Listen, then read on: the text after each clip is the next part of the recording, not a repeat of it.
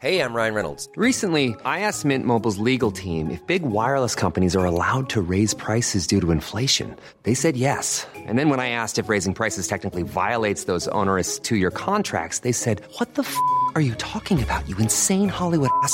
So to recap, we're cutting the price of Mint Unlimited from $30 a month to just $15 a month. Give it a try at mintmobile.com slash switch. $45 upfront for three months plus taxes and fees. Promo for new customers for limited time. Unlimited more than 40 gigabytes per month. Slows. Full terms at mintmobile.com. Le monde vient de connaître le mois de novembre le plus chaud jamais mesuré. L'effondrement climatique est bien là. Éco-anxiété, fatigue informationnelle. Est-ce que ça veut dire qu'on ne peut plus atteindre les objectifs de l'accord de Paris? On peut encore y parvenir si on agit vite, c'est-à-dire tout de suite. Très clairement, on est au-delà. Restons calmes. Dans chaque épisode, au moins 5 bonnes raisons de rester calme et détendu en fouillant dans l'actu. Restons calmes avec un romancier, ingénieur, mathématicien, passionné de géopolitique et de missions lunaires, fan du Petit Prince, de Yves Klein et amoureux de la planète bleue. Jean-Pierre Gou, bonjour. Bonjour Armel. Tu viens de publier la suite d'une saga commencée en 2010, Siècle bleu, un thriller écologique que j'avais lu avec beaucoup de plaisir à l'époque, avec des activistes écolos, les États-Unis, la Chine, la conquête de nouveaux gisements de matières premières, y compris sur la Lune. 2010, euh, alors on était encore au début du siècle, au début du millénaire aussi. Ce, ce siècle bleu, c'était un rêve Ça l'est encore? Ça l'est encore. C'est-à-dire, pour moi, ce siècle, il est déterminant dans l'histoire de l'humanité. Et dans 500 ans ou dans 1000 ans, on se retournera sur ce siècle en disant c'est soit le siècle où on a réussi à faire la métamorphose de l'humanité et à vivre au sein des limites planétaires, ou soit c'est le siècle où l'espèce humaine se sera entre-déchirée. Et donc, de lui donner une couleur, pour moi, c'est incroyable. Et même s'il y a eu des atermoiements, il y a quand même beaucoup de choses qui ont progressé depuis 10 ans, euh, même si c'est pas toujours ce que les médias nous montrent. Et pour moi, le siècle bleu, c'est-à-dire un siècle où on réussit cette grande transformation est toujours une possibilité. Et ce livre, c'était pour moi un nouvel acte de foi et de montrer que c'est possible et que c'est juste là. Et il y a juste à l'activer, cette révolution bleue. Et tu crois, tu crois au, pouvoir des rêves, en fait. Hein. C'est ça, d'avoir un rêve très fort et d'essayer d'embarquer le monde euh, derrière. en fait, le rêve, euh, pour moi, c'est quelque chose d'extrêmement important. Et dans la, dans, la crise qu'on véhicule, les gens nous disent euh, qu'on vit, c'est une crise qui est économique, qui est sociale, euh, qui est écologique, mais c'est avant tout une crise des imaginaires et je dirais même une crise onirique. Quoi. Et une espèce qui ne rêve plus, c'est une espèce qui n'évolue plus. Je pense que c'est ça aujourd'hui le, le, le, problème d'Homo sapiens, c'est qu'il n'a pas décrit son rêve. quoi. Qu'est-ce qu'on veut devenir? Qu'est-ce qu'on est déjà? Qu'est-ce qu'on veut devenir? Et justement, la révolution bleue, c'est pas juste la transformation écologique du monde, c'est aussi la, la métamorphose de l'humanité. Alors après un long silence, les personnages du roman reviennent dans Révolution bleue, la petite princesse.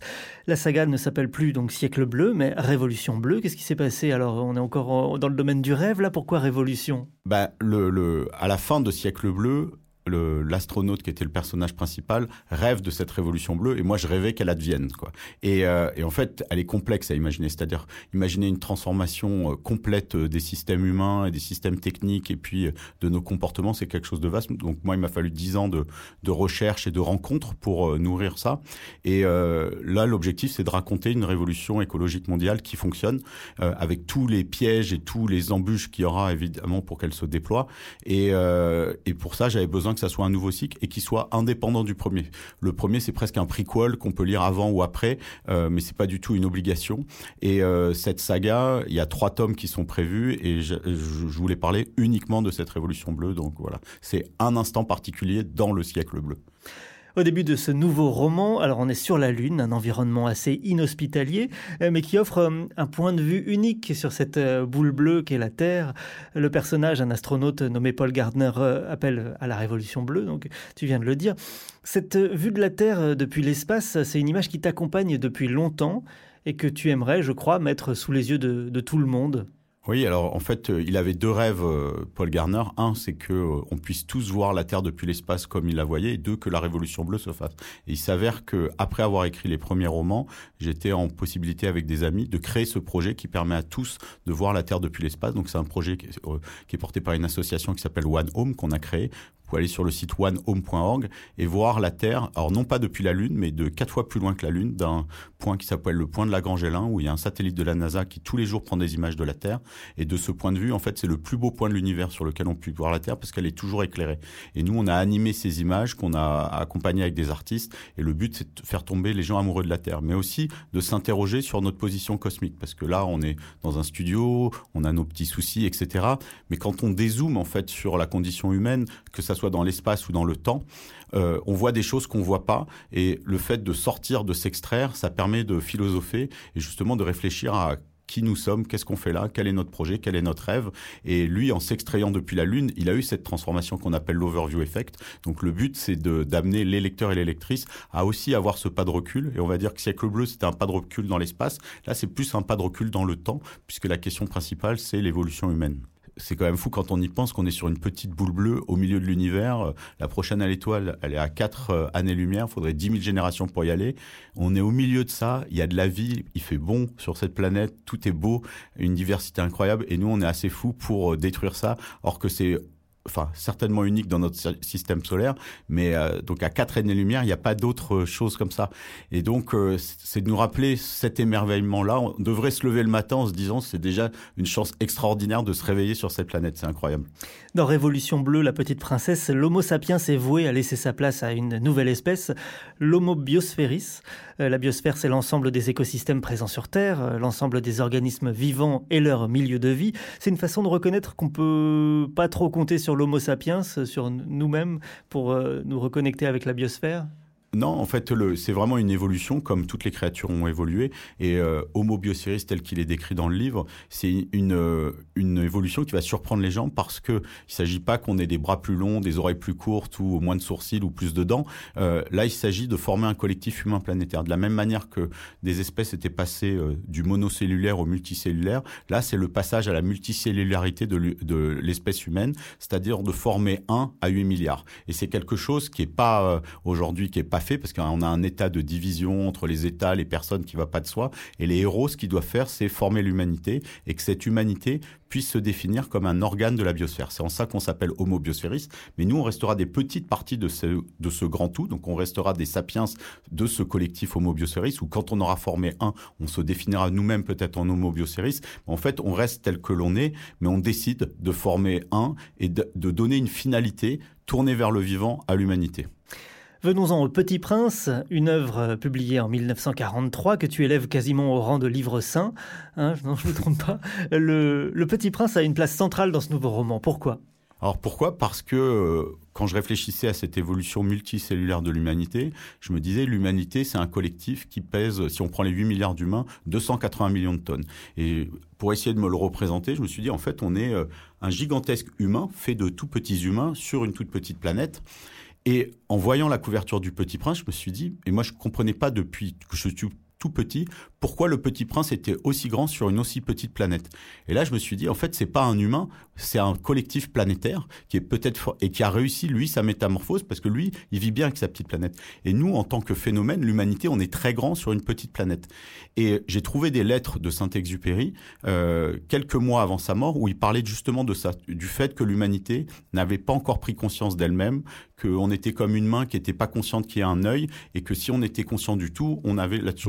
Et je me suis dit, c'est peut-être une interprétation euh, personnelle, mais valide du Petit Prince. Et quand on regarde le voyage du Petit Prince avant qu'il aille sur la Terre, il visite six planètes. Et sur ces six planètes, qu'est-ce qu'on trouve? Toujours un géant humain sur une petite planète, mais un humain malade, un buveur, euh, un, un, géographe euh, un peu fou, un businessman. Et en fait, ça, ce sont des travers du collectif humain. Et donc, il visite des collectifs humains planétaires malades. Et en fait, quand il arrive sur Terre, c'est un peu comme si le tout rencontrait une partie l'aviateur, c'est une partie. Et donc, il lui délivre des messages. Et si vous le relisez, le Petit Prince, avec ce message-là, euh, en fait, c'est un manuel de métamorphose planétaire. Donc, euh, euh, livre saint, j'en sais rien. En tout cas, ce qui est fou, c'est que c'est un livre qui est aujourd'hui le deuxième livre le plus lu et traduit au monde après la Bible. Donc, il est dans les livres saints, et il est au même niveau que le Coran et, d'autres d'autres livres. Et dans le livre, ils activent en fait les 300 millions d'exemplaires du Petit Prince pour activer cette métamorphose de l'humanité. Ce qui est marrant, c'est que voilà, bon, c'est ta théorie, mais c'est une théorie, je ne sais pas si elle est partagée, mais en tout cas, elle est validée ou soutenue par les, ayants droit. Ouais, alors le, les ayants droit d'Antoine de, de, de Saint-Exupéry, en particulier Olivier Daguet, qui est à la tête de la succession et qui est le petit-neveu, donc sa grand-mère était la sœur d'Antoine de Saint-Exupéry. On s'est rencontrés un peu par miracle parce qu'il avait lu mes précédents romans sans savoir que j'écrivais ça. Et quand il a lu ça, moi je me suis dit bon, c'est quand même un peu euh, partagé. Ils ont adoré cette vision et ils ont compris que Saint-Exupéry avait cette vision de la fraternité, de l'union, de la responsabilité et que ça allait bien avec ça. Donc il a écrit la préface du bouquin. Et en fait, ça va plus loin cette histoire parce que j'avais appelé ça la petite princesse parce que je voulais que l'héroïne soit une petite fille. Moi, j'adore le film Léon où on voit une petite fille avec un adulte et le héros qui était très masculin dans, dans Siècle Bleu avec cette petite fille, il s'adoucit. Moi, je crois beaucoup à la force de l'adoucissement. Et euh, le, le, et donc j'avais appelé ça le Petite Princesse pour faire un clin d'œil au Petit Prince. Et quand j'ai fini d'écrire ce bouquin il y a deux ans, avant de rencontrer les héritiers, j'ai découvert une lettre dans laquelle Saint-Exupéry promettait à sa femme peu avant sa mort d'écrire une suite du Petit Prince. Elle lui avait demandé de l'appeler la Petite Princesse. Et quand j'ai su ça, je me suis dit c'est quand même incroyable. Et donc dans le bouquin, la petite fille cherche le manuscrit perdu de la petite princesse parce que c'est six mois avant sa mort. Donc il y a peut-être des pages qui existent ou en tout cas elle y a réfléchi. Donc c'est dans le cloud quelque part. Et donc elle cherche ce manuscrit dans lequel est donnée à la fois sa mission parce que c'est elle qui, euh, va être parce qu'elle a un très grand cœur l'activatrice de la suite de l'humanité. Et c'est euh, dans cette mission aussi où elle trouvera le secret d'activation d'Homo Biosphéris. Donc c'est la recherche de ce manuscrit perdu du petit prince. Et ça ils ont adoré. Et donc ils sont partenaires. Et euh, pour moi c'est le plus beau des cadeaux d'avoir le petit prince au cœur de cette révolution bleue parce que moi j'avais deux passions, la Terre et le Petit Prince, et là je les ai réunis. Incroyable histoire. Dans, dans l'écriture, on retrouve quelque chose qui m'avait beaucoup plu euh, déjà dans les premiers, euh, dans les premiers romans, c'est des infos, un tas d'infos qu'on trouve pas en une des journaux, des infos scientifiques, militaires, géopolitiques. Les sources sont d'ailleurs euh, consignées à la fin du bouquin pour celles et ceux qui veulent en savoir plus. Est-ce que tu essayes d'intégrer tout ce que tu trouves fou, tout ce que tu trouves de fou dans tes romans? Alors pas tout, mais euh, parce qu'il y a, y a des choses que j'ai pas mis là-dedans, mais euh, j'essaye que ce livre soit enfin, pour changer de regard, il faut regarder les choses différemment, donc d'amener des infos qui peuvent participer à ce changement de regard, à la fois sur euh, vraiment la nature humaine et, la géopolitique, parce qu'il y a des choses dont on n'est pas conscient. Il y a beaucoup de choses, par exemple, sur la géopolitique chinoise que les gens connaissent pas, enfin, en tout cas, les non spécialistes connaissent pas. Pour moi, c'était important de partager parce que c'est déterminant sur euh, le débat qu'il va y avoir sur le grand récit planétaire. La Chine a quelque chose à dire. D'ailleurs, tout n'est pas mauvais dans ce qu'ils disent, mais en tout cas, c'est le principal ennemi de la révolution bleue. Euh, mais j'essaye de sélectionner les infos pour que quand même ça aille avec la trame narrative. Donc je mets pas tout. J'aurais aimé mettre beaucoup plus, mais c'est pour ça qu'il y a trois tomes. Donc euh, je réserve pas mal d'infos pour les deux autres. Euh, tu rêves de quoi en, ce moment pour conclure? Bah, Là, c'est le démarrage. J'espère que ce livre euh, bah, donnera de l'espoir aux gens, des clés de décryptage du monde et une envie de s'engager. Révolution bleue, La Petite Princesse, euh, la suite donc d'une saga débutée il y, a, euh, il y a plus de dix ans maintenant. Un grand rêve signé Jean-Pierre Gou, que je remercie d'être venu jusqu'à ce micro. Merci. Merci Armel.